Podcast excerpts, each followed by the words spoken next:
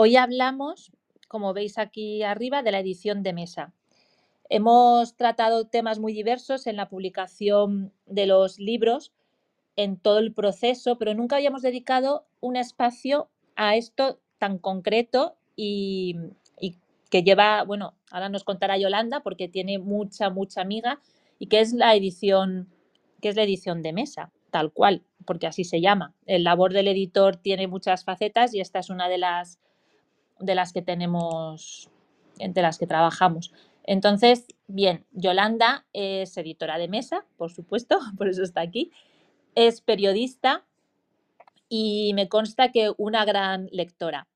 Eh, ayuda a los escritores a mejorar su producto, porque al final el libro cuando sale a la venta no deja de ser un producto y todos o la mayoría queremos que nuestros productos sean de la mayor calidad posible.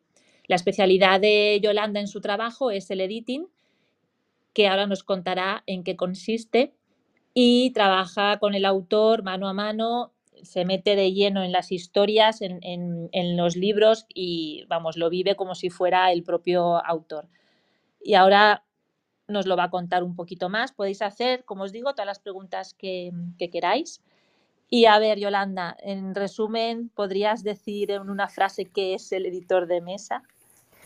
Pues el editor de mesa es el que se ocupa de la capa más, y, más interna del texto, donde se sustentan los, por así decirlo, los, los cimientos de, esa obra. Da igual que sea una novela o que sea un ensayo o que sea un relato.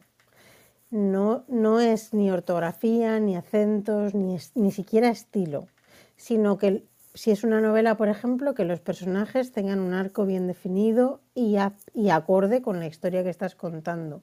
Y que el lector cuando lea eso disfrute de la experiencia y vea personajes que están vivos, no muertos, que algunos nacen muertos, aunque el autor no lo sepa.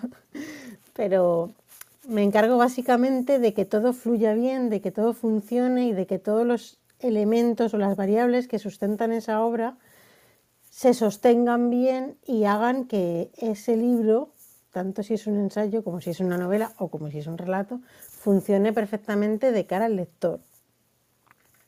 Básicamente ese es, el resumen, aunque luego tiene muchas otras variables. De hecho, para, tú acabas de entrar en Clubhouse, Irlanda, ya lo sabemos, pero en las, os recuerdo a todos eh, que de esto hemos hablado muy por encima en, en los viernes de corrección, ¿vale? Siempre os nombro el editing y siempre os digo que se tiene que hacer antes que las correcciones, precisamente mm. porque, como dice Yolanda, consiste en eh, detectar todos errores, esos errores y ver cómo se solucionan. Sabéis que muchas veces las correctoras sí que hacemos informes críticos, hay correctoras que son editoras, no es mi caso, yo eso se lo dejo a, las, a las, compañeras porque es un trabajo que tiene que gustar muchísimo, además, ¿verdad, Yolanda? Porque os metéis en la historia como si fuerais las autoras también. Y lo que, lo que solemos hacer eh, en el informe crítico es precisamente pasaros un informe con esos puntos que se tienen que trabajar, que eso supongo que Yolanda también lo hace, el informe crítico, ¿verdad, Yolanda? Sí, lo que pasa es que eso lo, hago normalmente cuando hago un editing.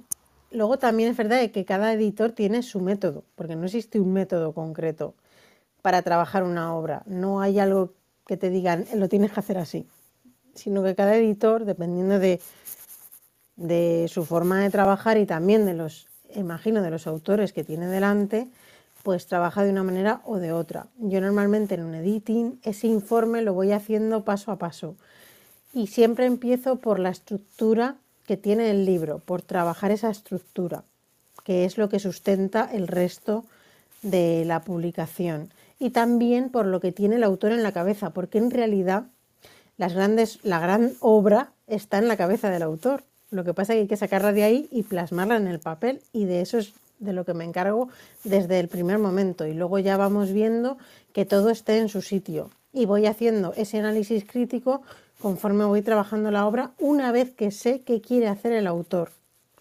Porque si yo trabajo la obra sin saber eso, cuando terminamos, tenemos la obra que a mí me gusta, no la que ha ideado el autor. Y lo que, de lo que se trata es de que yo consiga que eso que tiene el autor en la cabeza acabe plasmándose en el papel y que el lector cuando lo lea lo disfrute muchísimo. Claro, como es que todas las obras se tienen que disfrutar, si no, no tiene sentido esto tampoco. De hecho, esa es una de las grandes diferencias, por ejemplo, eh, entre, que, entre trabajar con Yolanda y trabajar, por ejemplo, pues con un corrector que os haga un informe crítico, ¿de acuerdo? Nosotros normalmente cuando hacemos el informe crítico os decimos, pues la estructura funciona o no funciona, os explicamos el porqué, eh, analizamos los personajes, os decimos los agujeros de trama que hay, pero eso luego lo trabajáis vosotros, bien por vuestra cuenta o bien, o bien con editores como Yolanda. Yo siempre recomiendo que cuando hay, sobre todo, a ver, a veces tenemos un pequeño agujero de trama que es súper fácil de solucionar, pero claro, nosotros no sabemos lo que vosotros queréis hacer, os avisamos de lo que hay. Yolanda, como os habéis dado cuenta, profundiza mucho más, ¿vale? Porque eso es lo que hace realmente el editor. Se va a sentar con vosotros, lo va a hablar paso a paso, va a dejar claro eh, cuáles son los, eh, esos problemas qué soluciones les podéis dar, porque supongo que también les ayudéis un poco a dirigirlos, Yolanda, no solamente todo, todo, no, no, claro, yo no solo... les decís un acompañamiento mm, completo, esa es la gran diferencia. Y lo dejo claro porque mucha gente no sabe lo que es el editor de mesa, entonces creo que es muy importante que tengáis clara cuál es la diferencia principal. Hmm, porque no solo les cuento, pues eso, tienes que arreglar esto, es que yo les digo por qué lo tienen que arreglar cómo lo tienen que arreglar y les doy todas las alternativas posibles hasta que eso encaje en su mente. No es, una cuestión de construir con el autor cómo hacer que eso se plasme en el papel.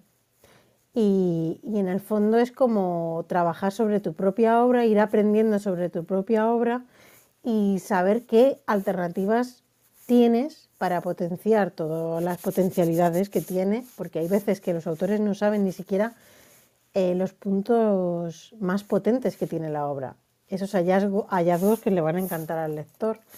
Muchas veces el autor ni siquiera los sabe, pues también se trata de eso, de no solo de arreglar errores, sino de encontrar también las potencialidades. Sería como un editor de contenido, ¿no? Porque vas más allá de cómo están dichas las cosas, sino de lo sí, claro.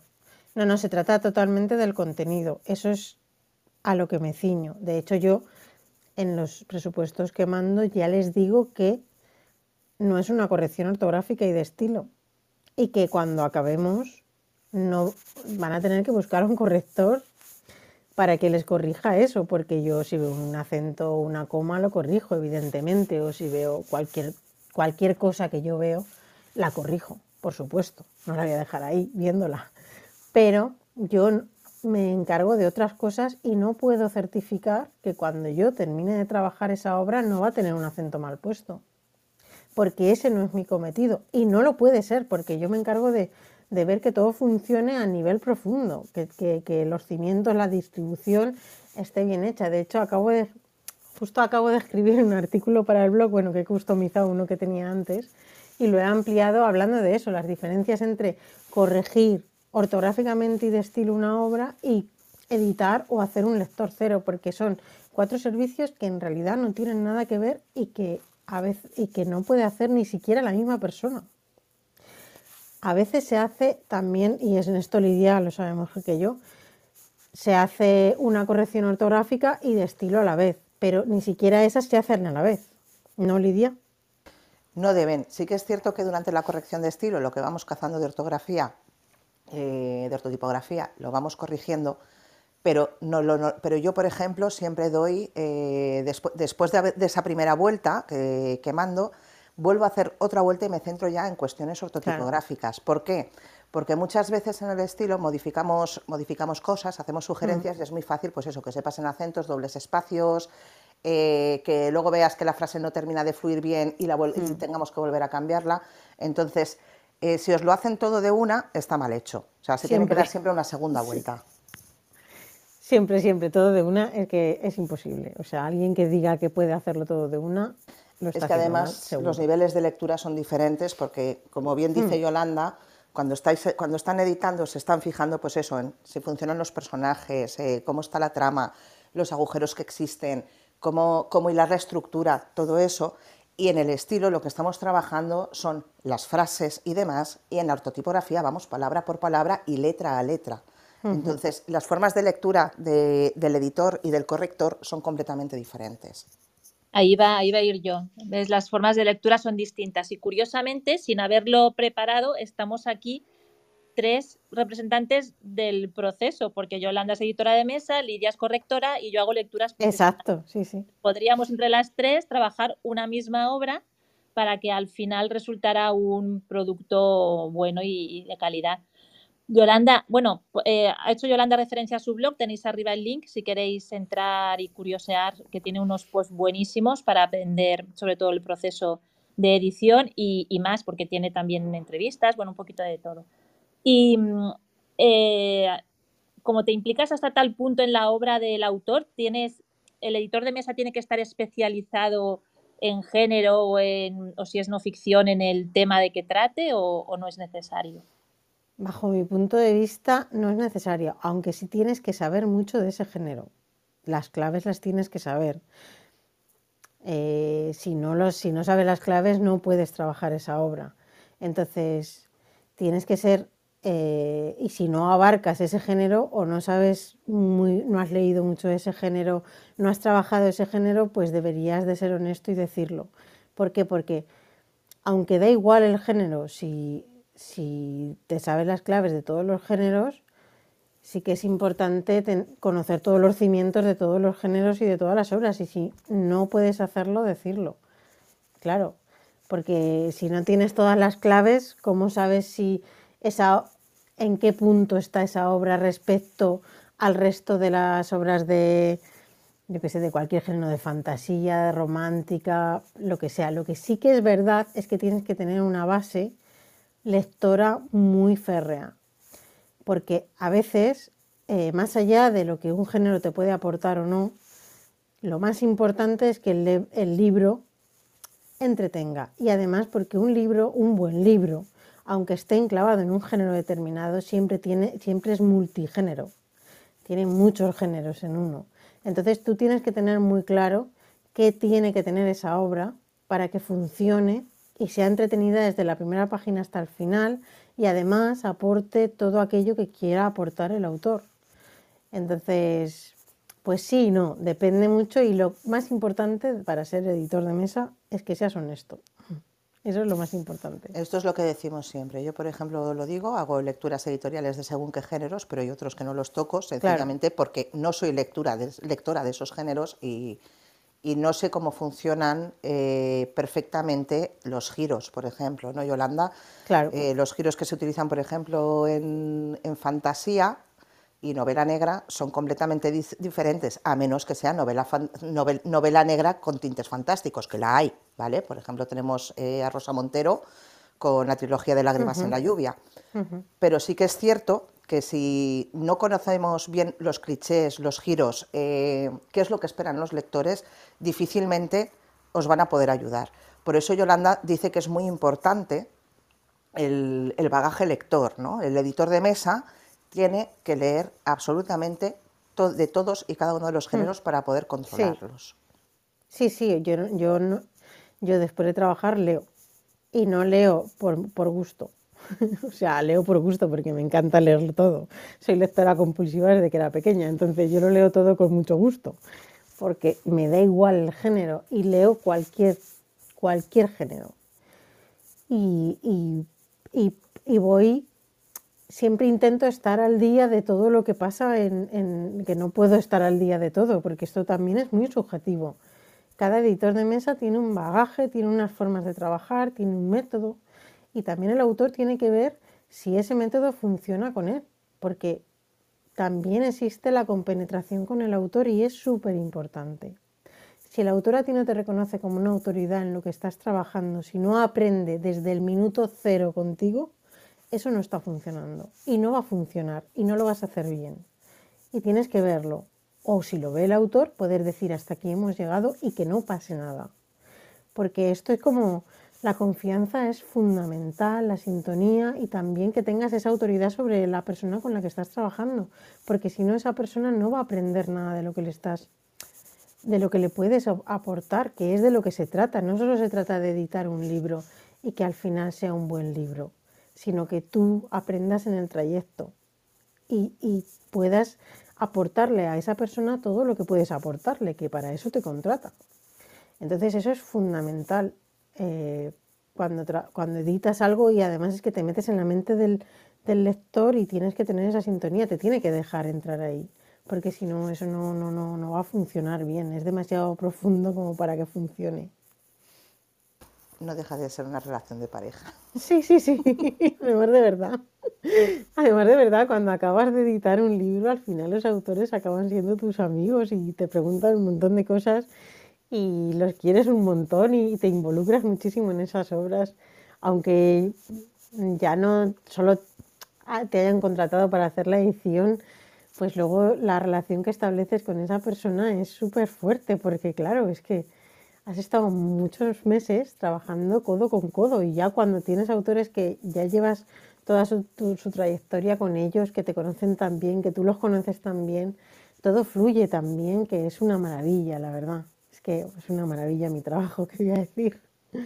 Y, es una maravilla también cuando a lo mejor no te gusta la obra, te tienes que abstraer de, de tus propios gustos para poder trabajar bien, ¿no? Hombre, claro, no, no, no, es que no tiene nada que ver. O sea, yo soy una editora y a mí todas las obras me gustan y cuando veo, o sea, si a mí, yo lo que pido primero es que me manden dos capítulos, siempre, para analizar qué hay en esa obra. Yo te oigo mal, no sé, Lidia, ¿lo oyes bien? Yo. Sí, la oigo bien, la oigo bien. Sí, ¿ahora me oís bien? Sí, perfectamente. Yo sí, creo que se le está cortando un poquito a Pilar. Es tu conexión, sí. A ti se te oye un poco robotizada, Pilar. Eh, Yolanda, ¿cuál es el procedimiento eh, que sigues desde que se pone en contacto contigo el cliente hasta que acabáis el proceso? Vale, pues mira, el procedimiento es, lo primero de todo le pido los dos primeros capítulos para analizar qué tiene esa obra, cómo, cómo, ha empezado, si sabe presentar personajes, bueno, ahí yo veo un montón de cosas que me dicen si esa persona sabe escribir, si, si comunica, si te introduces bien en ese universo que te propone, todo eso, si tiene datos prioritarios al principio, que es fundamental, si sabe hacer escenas, bueno, muchísimas cosas. Y yo con esa valoración inicial ya sé que me voy a encontrar. Le doy esa valoración inicial al, autor, le digo, mira, yo veo en esta obra todos estos errores que tienes que subsanar y, depende de lo que necesite, porque todas las obras no necesitan lo mismo. Hay obras que llegan a mí y yo le digo al autor, mira, esto es un lector cero, no es una edición, porque veo que la obra está muy trabajada. Entonces yo tampoco me voy a embarcar en meses de trabajo con alguien cuando lo que necesita es un lector cero. Pues entonces le digo, mira, si quieres te hago un lector cero o buscas a otra persona si no puedo hacerlo en ese momento. Porque sí que es verdad que con los proyectos tardo mucho tiempo y, y tengo lista de espera, pues le mando a otro profesional que lo haga. Y luego también hay veces que en esa valoración inicial veo que no puedo trabajar esa obra, por lo que sea, porque veo que hay que trabajar mucho y que no vamos a llegar, estemos muchos meses y después de mucho dinero, a ningún buen puerto. Y entonces lo que tengo que hacer es decírselo al autor y no embarcarme con él en una aventura que va a acabar mal seguro. Porque yo solo trabajo aquellas obras que sé positivamente que cuando terminemos el autor va a estar más feliz que cuando empezó. Y si no, no trabajo. Lo siento, pero no lo hago. Y, si a mitad de proceso vemos que no funciona, se acaba y, y como yo fracciono los presupuestos por mes, no paga nada más, porque no quiero estar en una obra que no va a funcionar bien. No quiero perder el tiempo ahí ni que, y que la otra persona pierda el tiempo, el esfuerzo, todo. Bueno, que me voy del tema, es que me pongo a hablar de esto y se me va la No, no, no, Yolanda, me parece muy bien la aclaración que has hecho porque de hecho a las correctoras a veces nos llegan cosas y, lo decimos claro, de oye, esto no está para correcciones, claro, es que... editing o hago una lectura y le tengo que decir a la persona que mira, que se lo tome como novela de aprendizaje, que la meta en un cajón y que se ponga con la siguiente. claro, no, Sencillamente no, porque el texto hace aguas por tantísimos sitios que, es irrecuperable. Sí que es cierto que son las menos, pero hmm. llegan, llegar llegan. Sí, sí, sí, llegar llegan. Y tanto que llegan. Y lo, lo, lo mejor es ser, pues eso, por eso decía al principio que ser honesto es lo más, es fundamental para ser editor, porque si no te metes en unos jardines que salir de ellos es muy difícil, ¿eh? también aviso. Bueno, el caso es que después de esa valoración inicial le digo, le digo lo que yo pienso sobre lo que necesita la obra y si él puedo hacer un presupuesto, pues se lo hago. Si me acepta el presupuesto, pues ya le mando toda la guía de preguntas relacionada con su obra para que podamos hacer una reunión estructural, que es una reunión de muchas horas normalmente, en la que el autor me cuenta todo lo que tiene en la cabeza sobre la obra, cómo ha creado los personajes, qué ha puesto en cada capítulo, absolutamente todo lo que quiere hacer con la obra.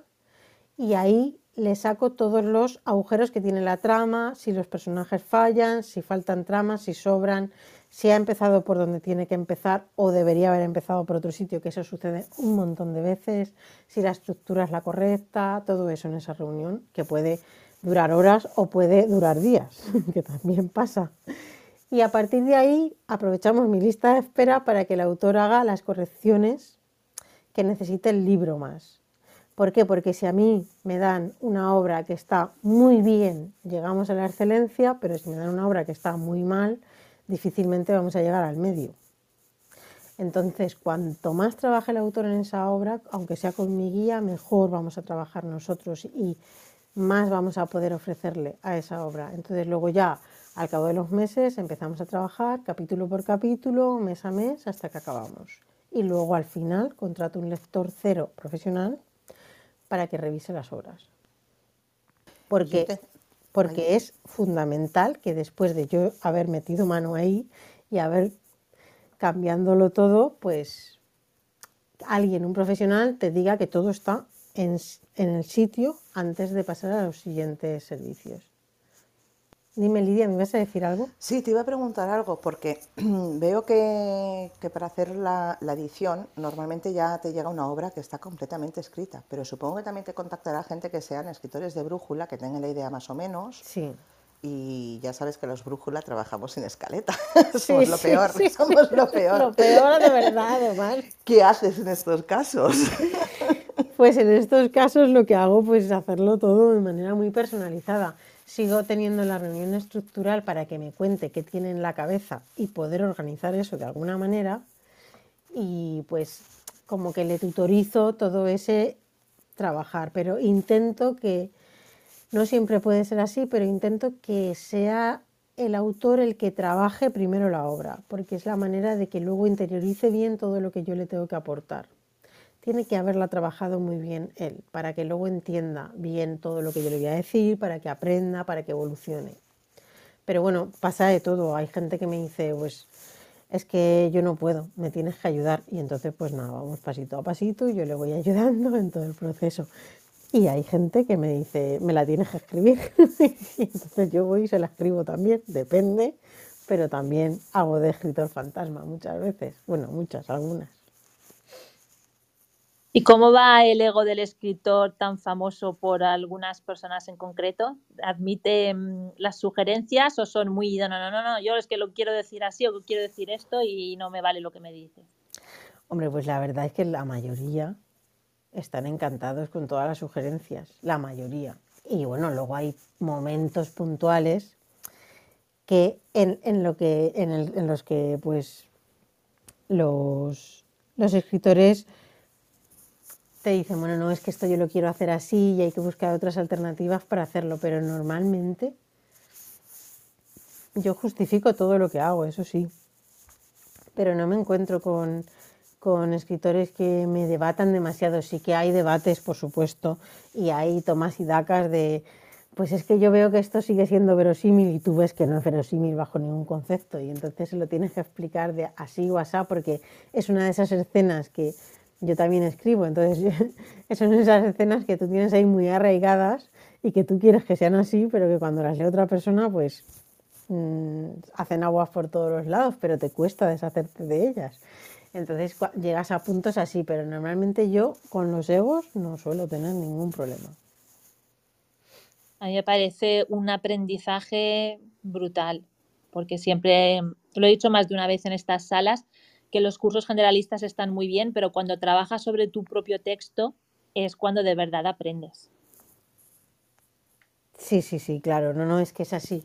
Es como muchos autores definen lo que hago con ellos como un máster en, su propia obra. Y es curioso que todos digan la misma palabra, porque es que en realidad eh, es así. Es un trabajo intensivo en, en todos sus pros y sus contras. O sea, en todos esos hallazgos que solo hacen ellos, esa forma de contar las cosas que solo tiene esa persona y es única, y que si sabes pulirla, pues siempre funciona bien y también pues los, los vicios, los errores.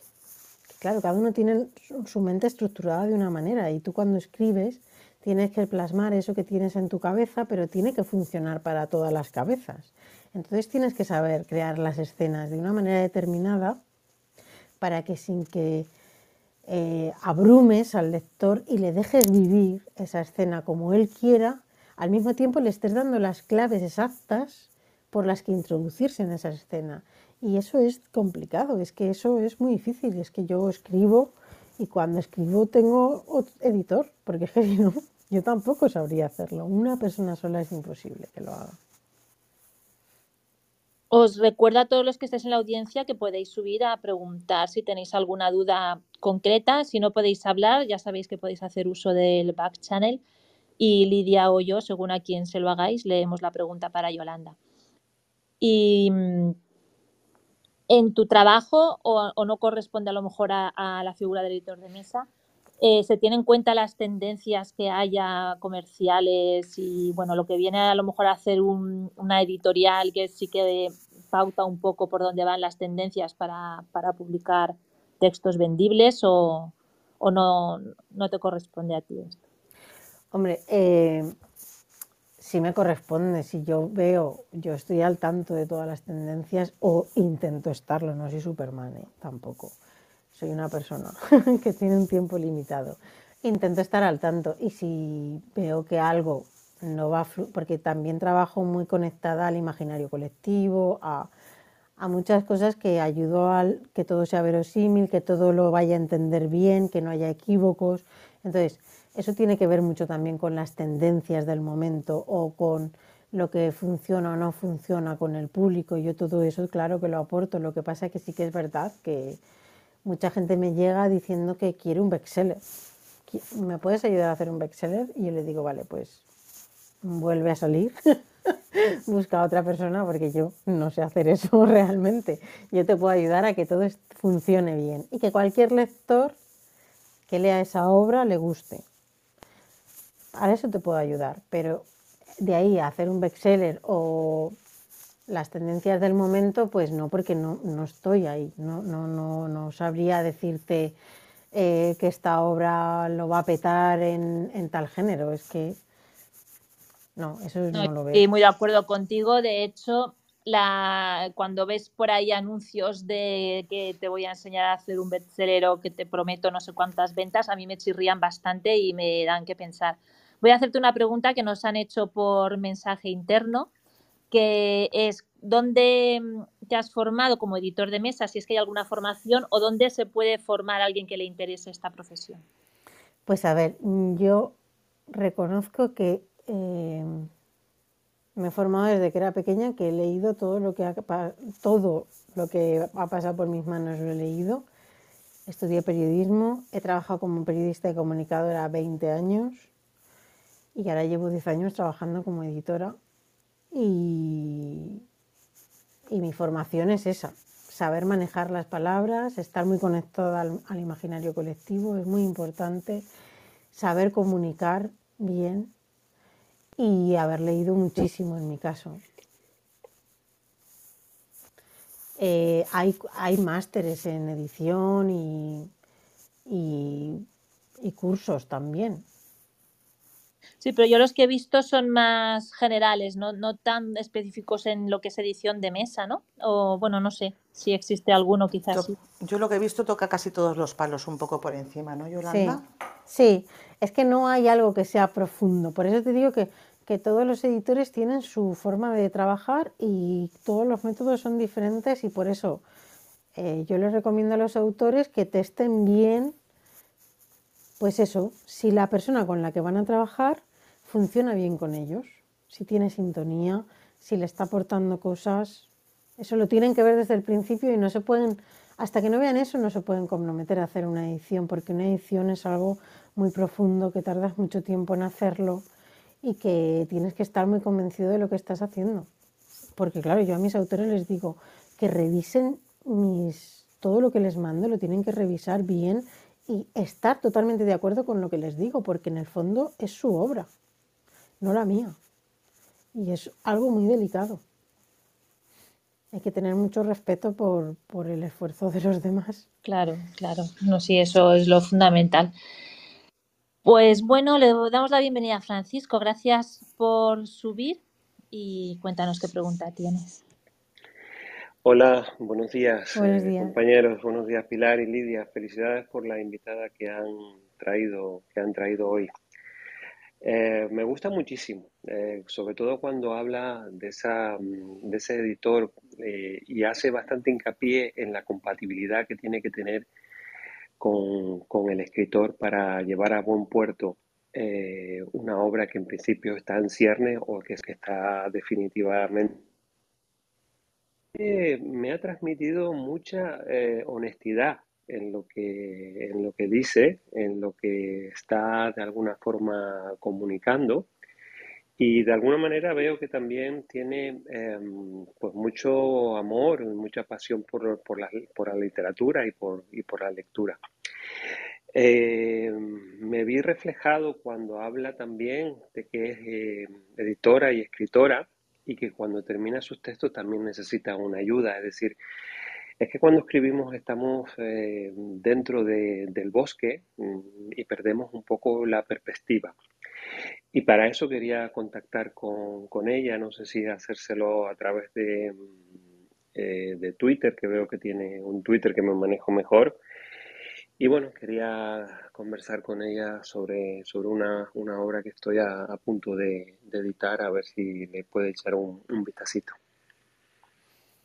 Aquí parte arriba de- tienes el link, Francisco, de su web, donde tienes el formulario o el email, ¿no, Yolanda? Sí, sí, sí.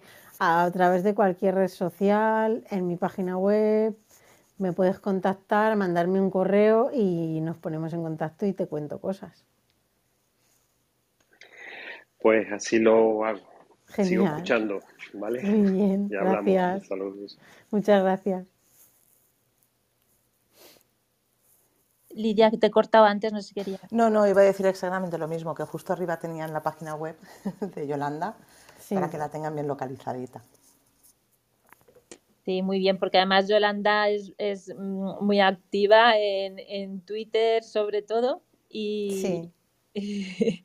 y os recomiendo, bueno, ya os lo he dicho antes, tiene artículos estupendos para mm, aprender más sobre el oficio de la escritura. ¿Y tú te encargas también cuando acaba la obra o le ayudas al autor para hacer la sinopsis o eh, este tipo de cosas y luego la mm, asesorarle en la maquetación o- y, también cuando contratas a estos profesionales fuera, cuando ya está el libro antes de ser publicado, le dais otro repasito. Depende mucho de- del autor. Yo estoy ahí para, normalmente para asesorarles en todo lo que puedo. Mira, entre los que están escuchando hay autores míos que lo pueden decir. Eh, cualquier duda que tengan luego después pueden consultármela a mí y yo honestamente si puedo ayudarles les ayudo. Otra cosa es el tiempo que es limitado y hay determinadas cosas que no puedes hacer ya porque es que no te da la vida. Pero todo lo que puedo ayudarles ayudo y por ejemplo sinopsis, pues sí, casi todas las sinopsis que de los autores con los que he trabajado han pasado por mis manos, claro, porque quién mejor que yo para poder hacer la sinopsis, que además es algo que, que después de 20 años de periodista se me da bastante bien. Entonces, pues con todo lo que les puedo ayudar o yo les ayudo. Lo que puedo, lo que pasa que no me comprometo, por supuesto, porque yo tengo lista de espera, entonces no puedo, tengo que seguir haciendo mi trabajo.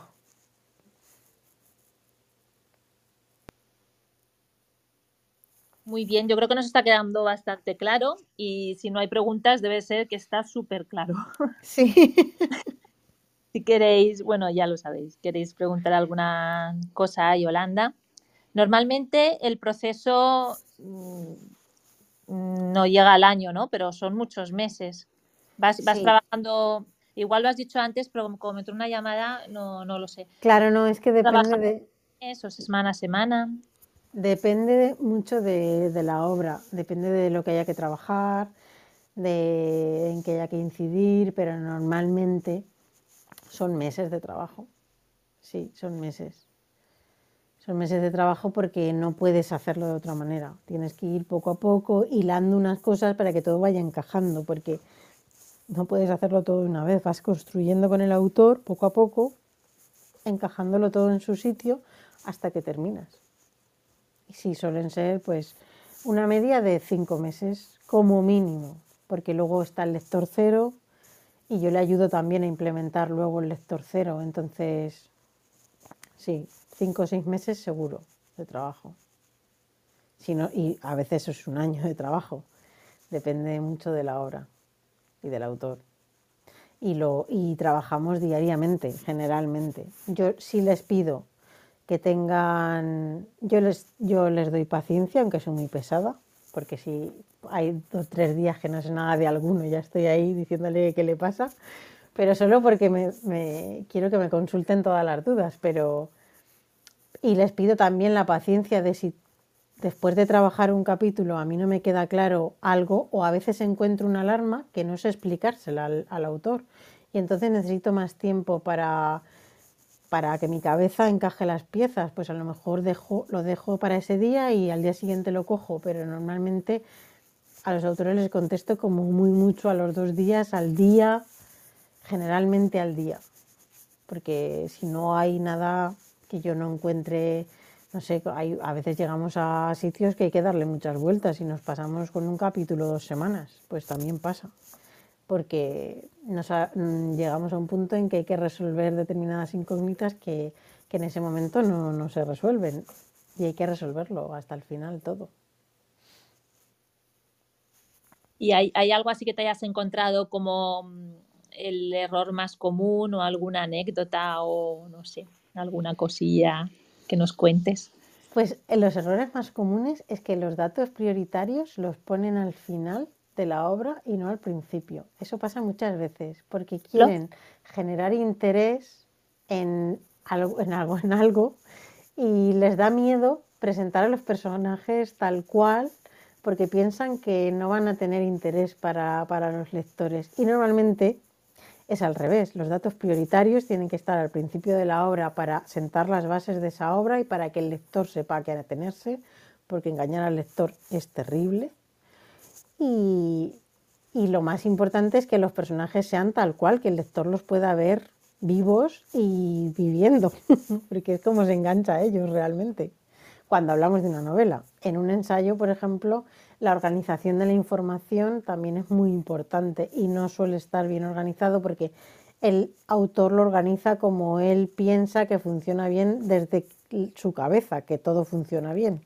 Entonces luego cuando lees eso, a lo mejor no está bien organizada la estructura para que el lector entienda de manera orgánica todo lo que le quiere contar y para eso pues igual los datos prioritarios tienen que ir al principio.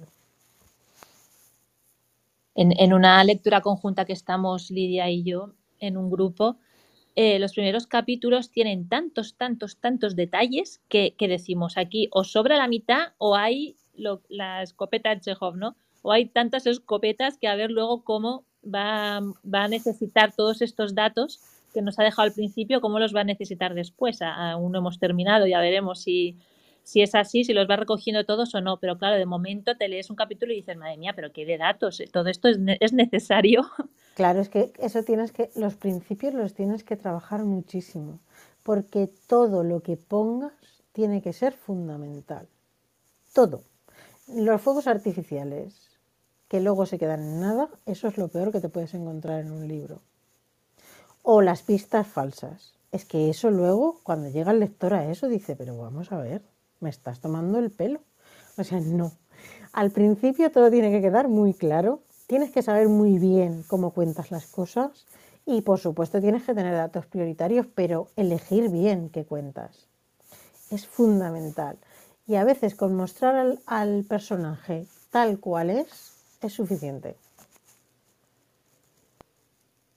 De hecho, Yolanda siempre se insiste mucho en que el principio y el final de la novela son los dos puntos probablemente más importantes, porque lo demás, al fin y al cabo, suele ser el viaje. ¿no? El viaje tiene que estar bien hilado, pero ese principio y ese final son los que de verdad tienen que. El primero tiene que enganchar al lector y el segundo es el que le tiene que dejar con, o bien con buen, el buen sabor de boca o con la bofetada final. ¿no? Sí. Y te has encontrado, bueno, supongo que este será uno de los grandes errores garrafales, que son los famosos Deus, Deus Ex Machina. supongo que los encontrarás a todas horas, de ¿y esto de dónde sale y por qué pasa? sí. No, no, no, eso y muchas veces las o sea, cosas que son inverosímiles, que dices, es que esto no puede, no, no puede ser que esté aquí. O sea, o que la, o por ejemplo en los libros de fantasía muchas veces el autor piensa que como es fantasía se puede sacar trucos de la manga, o sea, de repente el personaje tiene poderes que no, que no tenía al principio y que no sabes de dónde salen y dices, no, no, es que esto no puede ser así, o sea, esto es fantasía, pero la fantasía tiene unos cimientos que tienes que respetar y hay una verosimilitud que tienes que respetar con el lector, es un pacto que tú firmas con el lector y no te lo puedes saltar a la torera. No, no, claro, eso muchas veces pasa y luego también pasa, por ejemplo, que te encuentras eso, los datos prioritarios al final del libro que desmontan todo lo demás. O alguien dice algo, algún, algún personaje dice algo en un diálogo que desmonta cinco o seis tramas que venían de antes. Cosas así pasan muchas veces.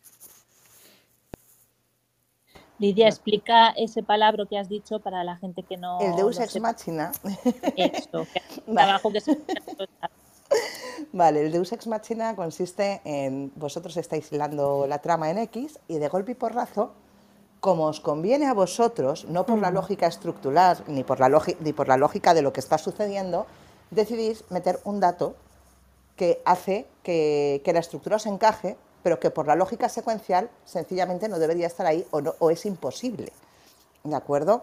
Eh, no lo sé, pues poned por ejemplo el típico personaje que aparece de la nada a mitad del libro o al final, que esto, esto supongo que Yolanda se lo habrá encontrado un millón de veces, que ayuda al protagonista a solucionarlo todo. Y, tú, ¿y este personaje de dónde sale y por qué? O sea, ¿a santo de qué, a santo de qué lo has metido aquí?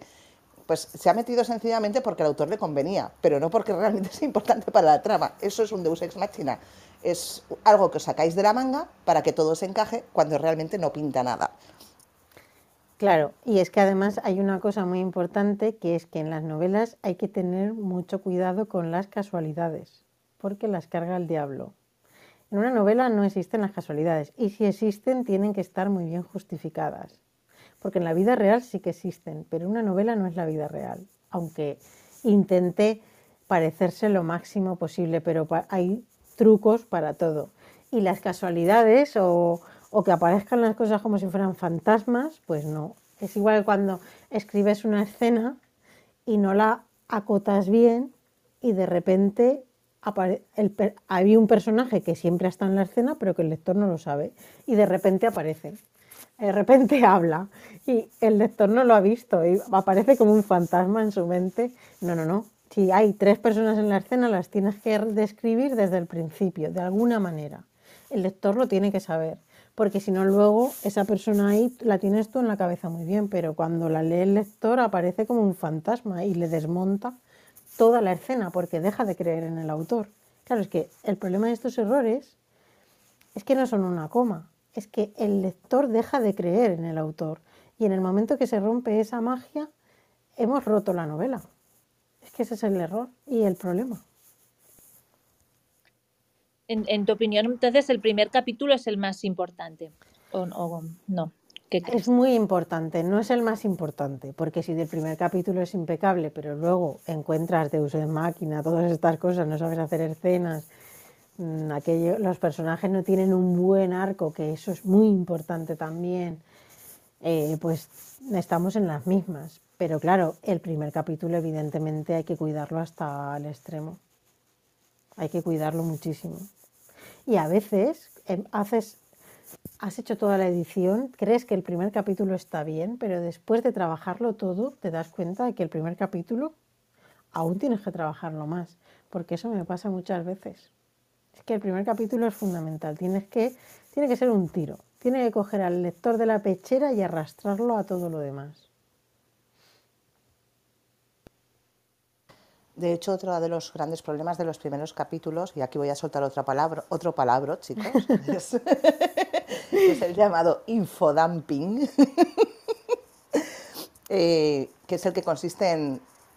Esto, esto sucede sobre todo eh, en fantasía, sci-fi y terror, ¿verdad, Yolanda?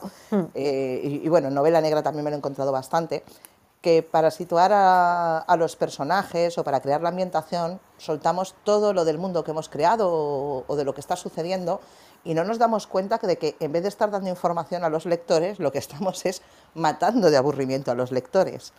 ¿Cómo trabajas eso con, la gente, con, tus clientes, Yolanda? Bueno, es que eso es terrible, pero eso pasa siempre. Es que el escritor quiere que se entienda aquello de tal manera que se dedica a poner párrafos y párrafos y párrafos explicando aquello. Y, y el lector en realidad desconectado, porque el lector cuando empieza a leer no conoce a los personajes, no conoce lo que le quieres contar, se la trae al fresco lo que tú quieras hacer. Es que le da igual. Entonces, si empieza a leer párrafos y párrafos de lo que tú quieres hacer, de que esta escena tiene que ser así, que tú no le dejas la libertad de, de de crear sus escenas, de conocer al personaje y de tomar sus opiniones sobre el personaje, si tú le pones tantos datos, cierra el libro y se va, porque eso es un tostón. No, no, no. Es que al principio tú tienes que enamorarlo. Y, tú no enamoras a una persona contándole un tostón.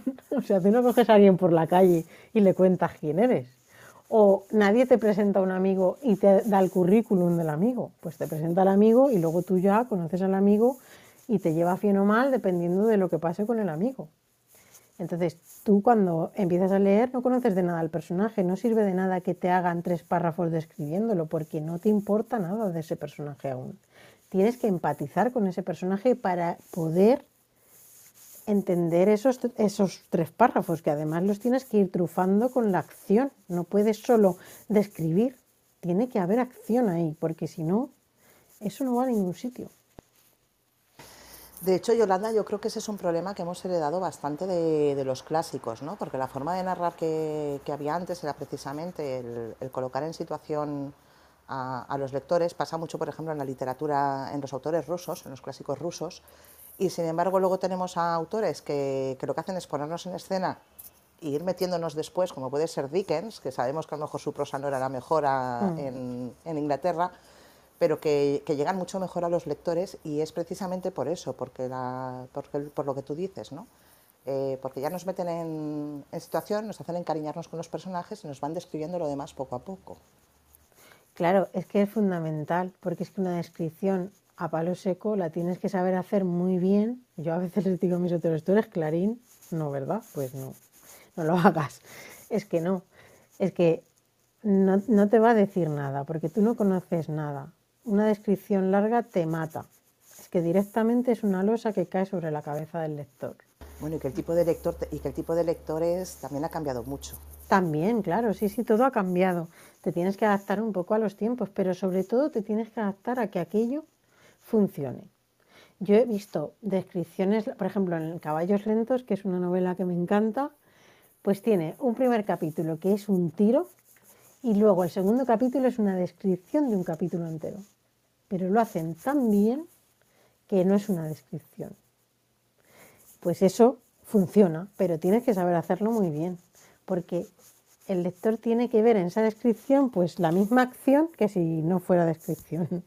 Tienes que tener trucos, pues por ejemplo, funciona muy bien que otros que un personaje de la trama describa algo de otro personaje, por ejemplo, porque somos muy cotillas y nos gusta que nos cuenten cotillos de los demás y cuando estamos en una novela leyéndola, pues nos entra mucho mejor lo que diga fulanita de tal sobre este personaje que el narrador se ponga a describirlo. Cosas así, tienes que saber truquitos para poder ir haciendo todas esas descripciones que son fundamentales. Sí, también es verdad que una novela sin descripciones vamos mal, pero hay que saber cómo hacerlas. Pues nos quedan diez minutitos de sala. Me gustaría que si alguien tiene preguntas, que por favor que, que suba o, o, que nos lo digáis eh, por el back channel para poder eh, comentárselas a Yolanda. Sí, o alguna anécdota con un proceso de edición o cualquier cosa podéis subir y contárnosla. Yolanda, ¿me puedes repetir este libro que has dicho que te gusta? Caballos lentos de Mick Herron. Ok. Es una maravilla. Además, eh, hay, han traducido, es de Salamandra, creo. Han traducido, o sea, ya, ya han publicado la segunda que se llama Leones Furiosos. No sé, no me acuerdo ahora, pero bueno, buscar caballos lentos, la novela es una pasada.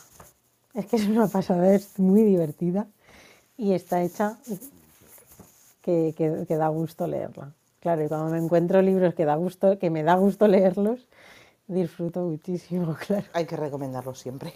Sí, sí, sí. Es un aprendizaje impresionante. Si, si, hay un libro que te ha gustado, que te ha, como dices tú, que el capítulo va como un tiro y todas estas cosas, como escritores nos merece la pena volverlo a leer con calma para ver si somos capaces de detectar qué es lo que funciona y, y luego saber aplicarlo a nuestros textos. Claro, yo por eso muchas veces todas las reseñas que yo hago van en esa dirección, en, en captar lo más importante que ha hecho el autor en ese libro para que funcione, porque creo que eso es fundamental. Eh, pues leer y absorber, porque en, en, el fondo escribir es copiar, todo está inventado ya, la mayoría de las cosas.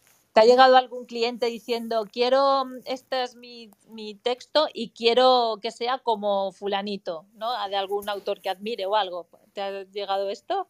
Sí, no, así concretamente no, pero bueno, que, que sí que quieran parecerse a cómo escribe algún escritor, pues sí, sí, son muy fans de, de, de, alguno, pues, pues sí, lo que pasa que evidentemente es que eso, eso es muy difícil, porque cada uno tiene una forma de escribir totalmente diferente y lo bonito es que cada uno escribamos de una manera diferente, en realidad.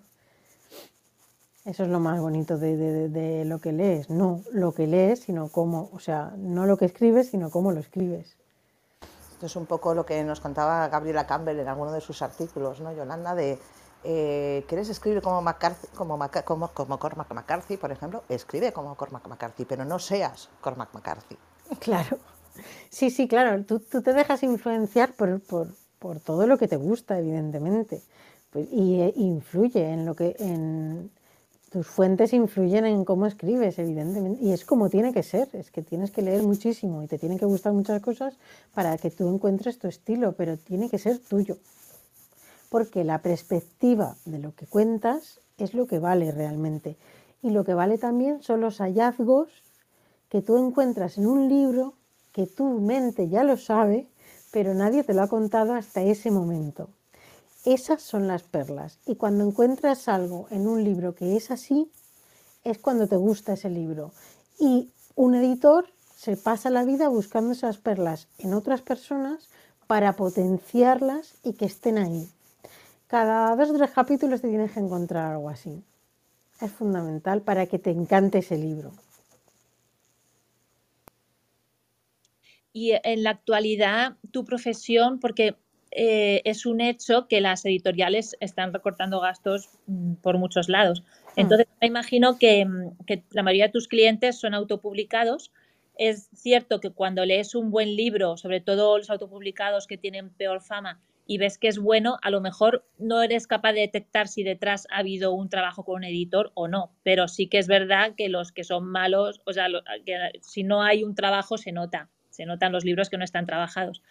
Eh, ¿En las editoriales existe la figura del editor de mesa o, cada vez hay menos? Porque, hay, porque cuando te encuentras un libro así que ves que no está trabajado y es autopublicado, dices, bueno, a lo mejor no ha podido hacer la inversión que requiere, pero cuando viene de una editorial, a mí me parece que nos toman a veces el pelo porque se lee cada libro que, que tela. Pues hombre, yo no sé cómo trabajan en el fondo las editoriales. Eh, Está claro que los grandes autores todos tienen editores y no uno, a veces tienen varios, porque saben, esa, saben la importancia que tiene tener un editor, es que es fundamental, en realidad, es fundamental. Pero En muchas editoriales es que eso no existe. O sea, el editor, el autor a veces contrata al editor antes de mandar el libro a la editorial si quiere que esté bien. Porque las editoriales han recortado tanto, se ha externalizado todo tanto que esta figura funciona más como yo, como alguien independiente, que, que de otra manera. Y yo mis autores tengo de todo. Tengo autores que después de contratarme pues los han fichado editoriales, los han publicado de bolsillo, eh, les han dado premios y autopublicados tengo también un montón. Tengo de todo. Tengo de todo la verdad, sobre todo, pero sobre todo autopublicados, sí, sí. las editoriales a mí no me contratan. No, claro, y sobre todo, por lo que a mí me consta o los que conozco que han trabajado contigo, con esa, mm, e, esa intención de, aprender y de, y de, mejorar, por supuesto, de, como decíamos al principio, de ofrecer un producto de calidad.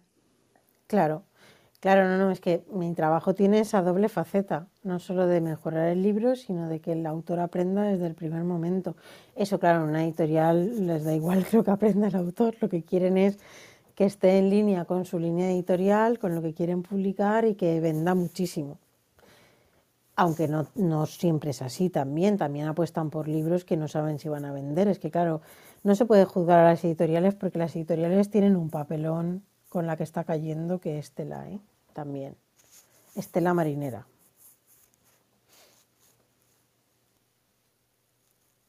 Pues sí, toda la razón. Eh, opino como tú. No, es que ser editorial, yo, ¿qué quieres que te diga? Yo soy feliz siendo editora, no quiero ser nada más. Yo, yo, doy fe, de lo mal que lo pasan, sobre todo las pequeñas editoriales. Es que no se puede juzgar a la ligera eso. Es no, muy duro, muy duro. Incluso a veces, eh, muchas ya sabes que externaliza, eh, contratan a, freelance, sobre todo correctores, y bueno, las hay que directamente no contratan nada, ¿no? Le dicen al autor, pues si quieres una corrección o una edición, búscate la vida. Exacto. tal, cual. tal cual. Pero sí. que es cierto que en las pequeñas editoriales normalmente el, editor suele ser la misma persona que lleva la editorial con las correcciones depende, ya directamente, si no, si no corrigen ya lo van diciendo directamente muchas. Mm. Pero sí que es cierto que el trabajo de, editor de mesa, yo hasta donde he visto, está desapareciendo bastante. Mm. Está desapareciendo bastante y de hecho hay un montón de autores que piensan que no existe esta figura, que alucinan cuando se encuentran conmigo, flipan, dicen, no puede ser que esto exista. Y sin embargo es un papel fundamental, fundamental. O sea, yo entiendo que tú tienes unos recursos limitados, pero es preferible que esperes tres años a publicar una novela o un libro y hacerlo bien y pasar por todos los filtros y profesionales que tienes que pasar a que publiques todos los años un libro que no va a ningún sitio, bajo mi punto de vista, claro, yo qué voy a decir. Pero evidentemente yo creo que los lectores se merecen comprar un libro y disfrutar con él y aprender con él. Y luego dicen que son caros, que, muchos lectores no saben todo el trabajo que hay toda la gente que participa en, un, en una novela, que no es me siento, me viene la inspiración, lo escribo todo y a la publicar y a ganar dinero, para nada. hay muchísimo trabajo.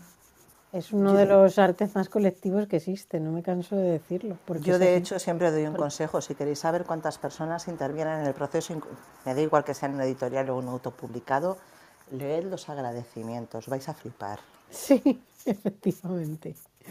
Ahí en los agradecimientos es donde se ve todo el mundo que interviene, porque es que una persona sola es imposible que pueda hacerlo.